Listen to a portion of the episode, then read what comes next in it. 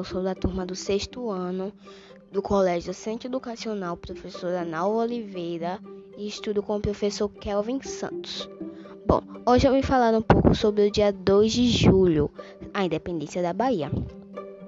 A comemoração do dia 2 de julho é uma celebração às tropas do Exército e da Marinha brasileira, que através de muitas lutas conseguiram a separação definitiva do Brasil do domínio de Portugal em 1823. Neste dia, as tropas brasileiras entraram na cidade de Salvador, que era ocupada pelo exército português, tomando a cidade de volta e consolidando a vitória. Esta é uma data máxima para a Bahia e uma das mais importantes para a nação já que, mesmo com a declaração de independente em 1822, o Brasil ainda precisava se livrar das tropas portuguesas, que persistiam em continuar em algumas províncias. Então, pela sua importância, principalmente para os baianos, todos os anos a Bahia celebra o 2 de julho, a independência da Bahia. Tropas militares relembram a entrada do exército na cidade e uma série de homenagens são feitas aos combatantes.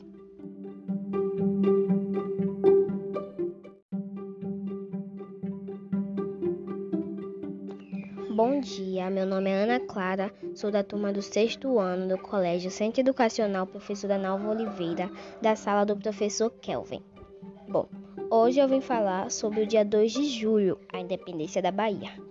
A comemoração do dia 2 de julho é uma celebração às tropas do Exército e da Marinha Brasileira, que através de muitas lutas conseguiram a separação definitiva do Brasil do domínio de Portugal, em 1823. Neste dia, as tropas brasileiras entraram na cidade de Salvador, que era ocupada pelo exército português, tomando a cidade de volta, a consolidando a vitória.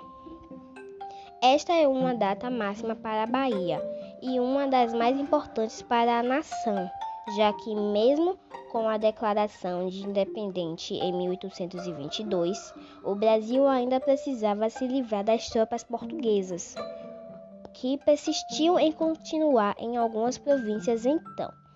Pela sua importância, principalmente para os baianos, todos os anos a Bahia celebra o 2 de julho, a independência da Bahia. Tropas militares relembram a entrada do exército na cidade e uma série de homenagens são feitas aos combatentes.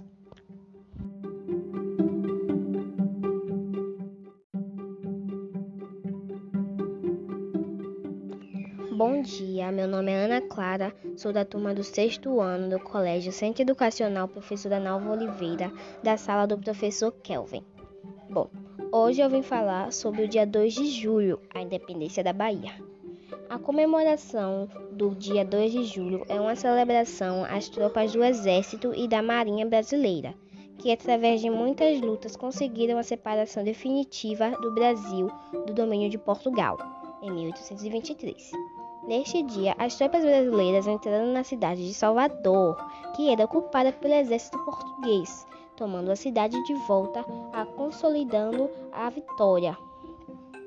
Esta é uma data máxima para a Bahia e uma das mais importantes para a nação, já que mesmo com a declaração de independente em 1822, o Brasil ainda precisava se livrar das tropas portuguesas que persistiam em continuar em algumas províncias então. Pela sua importância, principalmente para os baianos, todos os anos a Bahia celebra o 2 de julho, a independência da Bahia. Tropas militares relembram a entrada do exército na cidade e uma série de homenagens são feitas aos combatentes.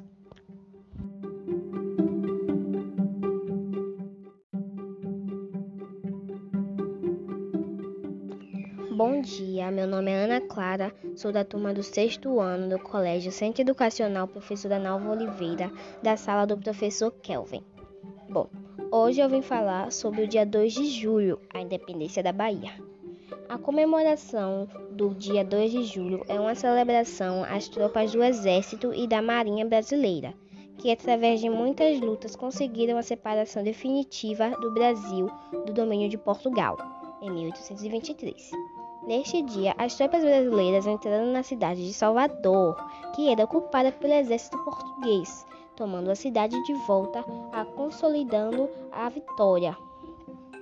Esta é uma data máxima para a Bahia e uma das mais importantes para a nação, já que, mesmo com a declaração de independência em 1822, o Brasil ainda precisava se livrar das tropas portuguesas, que persistiam em continuar em algumas províncias então.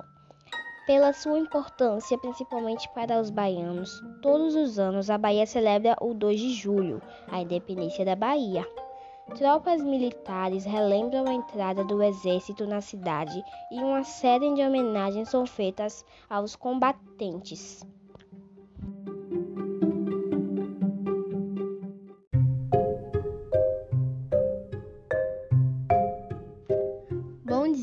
Nome é Ana Clara, sou da turma do sexto ano do Colégio Centro Educacional Professora Nalva Oliveira. Hoje iremos falar sobre o Halloween. Bom, o Halloween, celebrado em 31 de outubro, é um feriado celebrado principalmente nos Estados Unidos, mas hoje em dia é comemorado em diversos outros países, inclusive no Brasil.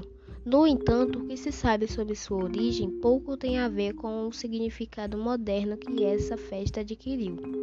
Acredita-se que ela se deu há muitos séculos na Europa, com raízes em um antigo festival celta. O nome Hallow é um termo antigo para santo e Ever é o mesmo que véspera. O termo designava até o século XVI, a noite anterior ao Dia de Todos os Santos, celebrado em 1 de novembro. A princípio, as tradições do Dia das Bruxas nos Estados Unidos uniram-se brincadeiras comuns no Reino Unido rural, com rituais de colheitas americanas. As maçãs usadas para prever o futuro pelos britânicos viraram cidra, servida junto com rosquinhas ou donuts em inglês. O milho era um, uma cultura importante da agricultura americana e acabou entrando com tudo na simbologia característica do Halloween americano. Tanto que no início do século XX, espantalhos típicos de colheita de milho eram muito usados em decorações do Dia das Bruxas. Foi na América que a abóbora passou a ser sinônima de Halloween. No Reino Unido, o legume mais esculpido era o turnip, um tipo de nabo.